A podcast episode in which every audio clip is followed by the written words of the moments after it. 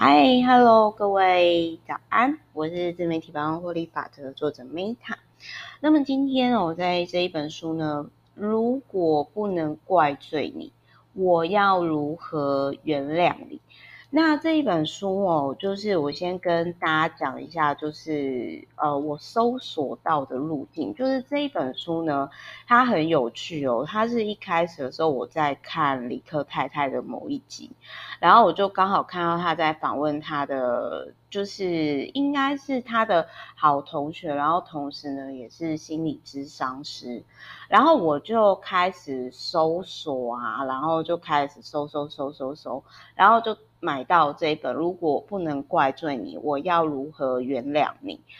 那就是看完以后呢，就是呢，我就看完以后之后，我就是就一直放着。然后最近呢，就刚好就是呃有一些事情，然后我就觉得说，嗯，我觉得那个人应该。呃，可能就还蛮适合这一本书吧？那原因是什么？就是呃，我觉得这一本书可能蛮适合，就是如果你你发现你今天呢很周遭有那种很爱抱怨的人，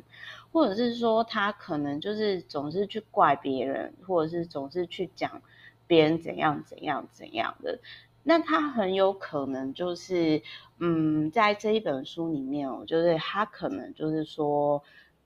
这个人可能是他小的时候没有不是那么的快乐，那所以就是，呃，他可能就是长大以后他会不自觉的透过愤怒，透过怪罪别人。来持续的疗愈，然后我就突然间觉得说，嗯，那是不是很多那种什么酸民啊、黑粉，是不是可能也很需要这一本之类的？好，那我先讲一下，就是说呢，这一本书哦，就是我我待会我会讲，呃，我想想看，我先讲书里面我最共同，呃，最认同的一个部分好了，他就有提到说，就是哀悼，就是为自己哀悼。这是一个有很强大的情绪的，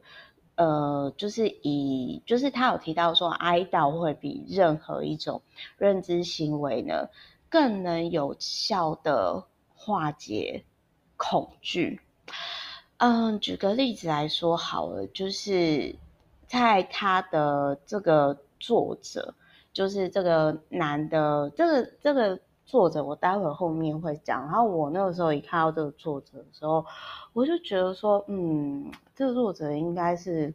这一看就是他跟强尼戴普一样，就是小时候一定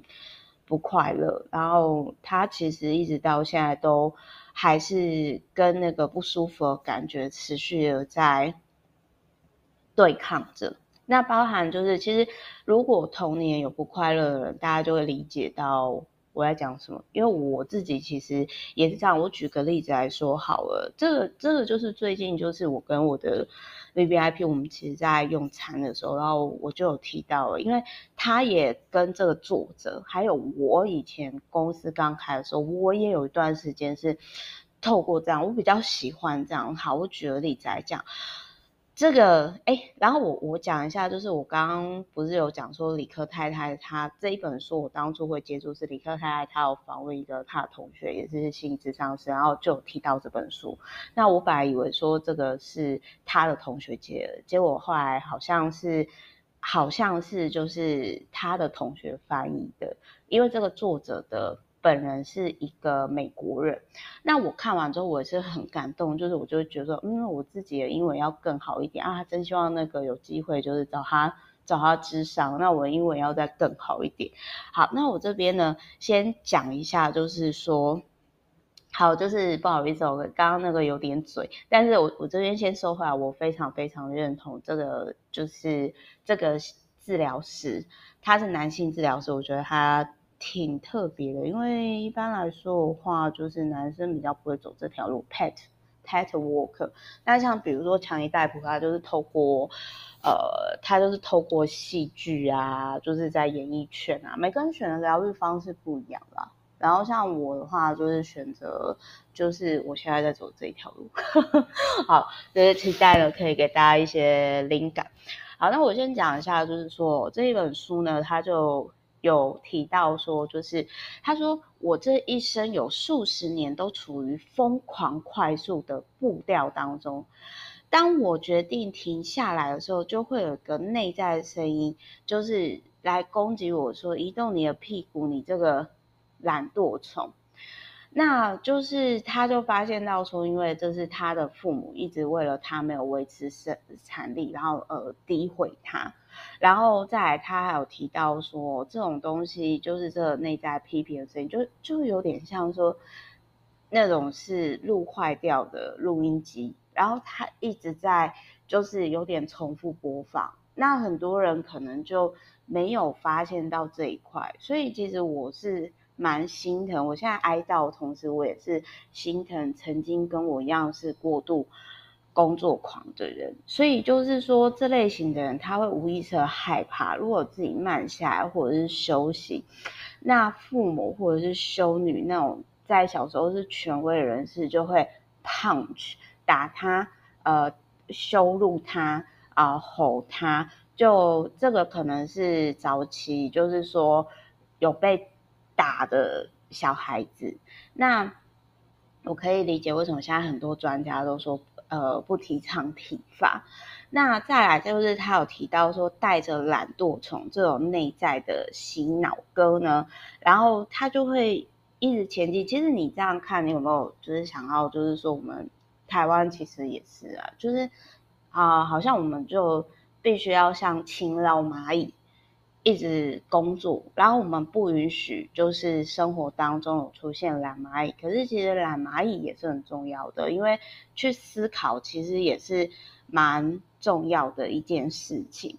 那所以呢，就是他有提到说，他有提到说，就是他这边就是这个作者 Pat，他有说，我已经释放了大量的童年痛苦，因此强迫性的忙碌跟破坏性的自我对话几乎都不存在了。大多的时候，他是觉得很放松的。那我想要讲的是说，就是这个其实是哦，就是很像。童年不快乐的人有两两种方式，有一种就是比如说像这个 pet，OK，像强力逮捕，或者是说我自己也是比较偏重的一些，我就是我们会先去检讨我们自己，但是有一种人，他们可能就是因为太痛苦了，因为这样的声音啊，就是强迫性的忙碌跟破坏性的自我对话，太痛苦了。所以他们就会选择性的，就是说啊，都是别人的错。OK，我把它注记下来。好，所以就是我会在，然后，然后这一本书里面，他有讲身体重现，呃，身体化，就是身体化跟情绪重现，也就是说，呃，有些人。会就是说，在某些时候，然后他就突然哑起来。那他突然哑起来，为什么会这样呢？因为就是他可能啊，我举个我举个例子来讲好了，比如说，呃，在我跟嗯，我我想一下，就是说，比如说，比如说，就是我之前曾经有遇过，就是那个我跟对方其实是。因为那不是工作场合，所以没有必要那么准时。然后我也有跟他讲说，我就说，呃，我可能不会那么准时到，我先跟你说一下。然后呢，就是他就有，反正就是对方好像就是因为这个身体化跟情绪重现，他就整个牙起来。他牙起来的点就是会，我后来也有被他的反应下，我就问他说。呃，你是曾经因为不准时，然后发生了什么事情嘛？然后他就是有提到说，因为他是业务性质，所以他就呃必须要很准时这样子。然后就类似这种状态，或者是说，比如说像我之前也有遇过，就是因为我是那一种，我比较认同的是说，我如果吃不下去的东西，我不会想要勉强我自己吃完，因为我觉得我身体又不是盆，又不是垃圾桶。那就是 我我我最近有被人家说我就是很任性，然后我就说对啊，因为我以前过度当好小孩，其实没有很快乐，对，还有那所以我要把童年挽回来，我要好好陪伴我自己，不是吗？那然后吼就是，然后就是说，呃，我先我先我先讲一下，就是说那个我也曾经有遇过，就是那个反正就是说。对方就是跟我讲说，就是反正就是他发现我东西没有吃完的时候，他就是我我觉得啦，我觉得特别是像老一辈的，他们经历过战争，所以他们会有创伤，所以他们可能就会强迫自己的小孩子一定要吃完，或者是就觉得说这样子不好。但是我就有跟他们讲说，哎，那如果说你今天你你吃了，然后吃太多啊，高血糖、高血压，那你为了这一点小东西，然后反而伤害了你的身体，那这个不是有点省小钱花大钱，然后有点本末倒置吗？那这个这一本书哦，我觉得它可以搭配我之前讲的 CPTSD，我我晚晚一点我会附在频道的下方。那所以就是说，我今天为什么会去讲这本书？因为如果你周遭有那一种，就是他可能很爱去怪别人，然后总是讲别人不好，然后很恶毒的话，你就是 虽然虽然这种人其实我自己都有点受不了，然后就是没有人会想要在这种人身边，除非他自己真的想改变。那，但是我觉得可以送这本书给他，或者是让他知道说有这一本书，因为就很像说一个他可能小时候受伤，他长大之后他又一直被那种强迫性的，我觉得这一本书有讲到一个点啊，然后那个真的是有经历过的人哦，然后才会知道的，就是那种痛苦是什么，就是你让自己强迫性的忙碌。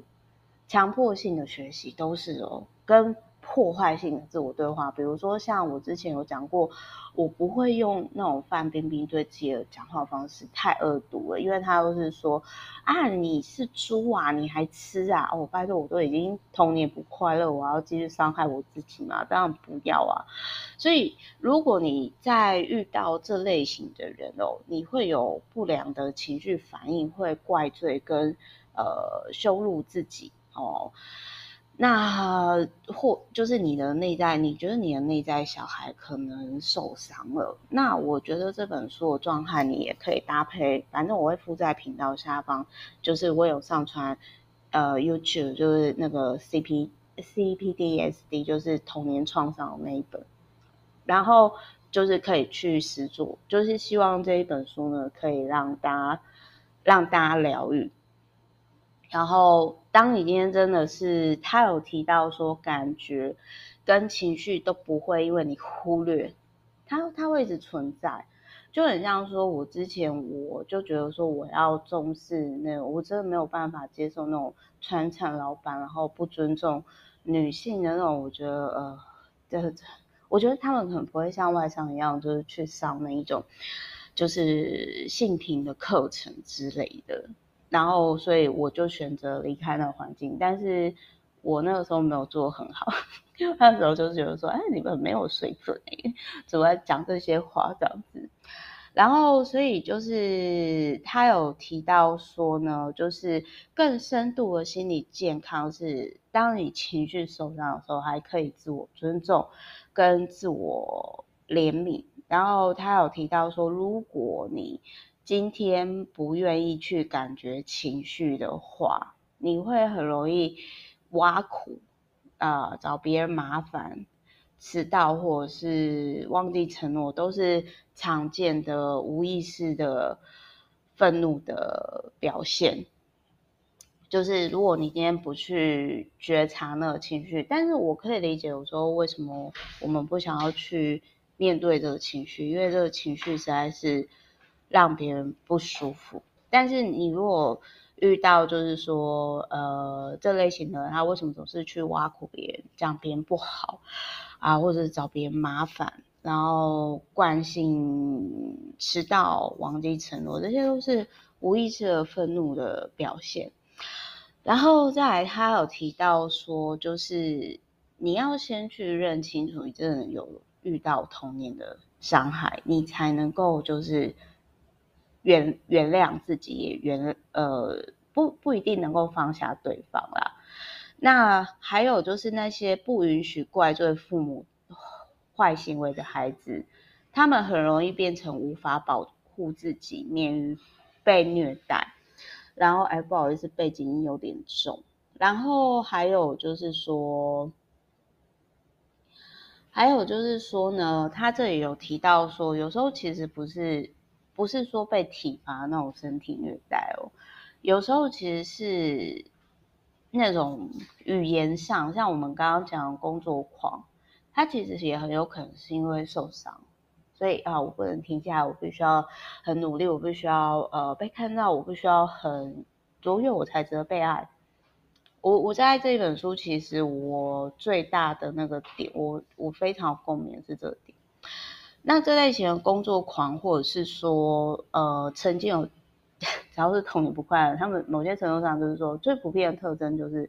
自我仇恨哦。那所以我对于这个作者呢，他后面讲说。我现在已经释放大量童年痛苦，因此强迫性的忙碌跟破坏性的自我对话几乎已经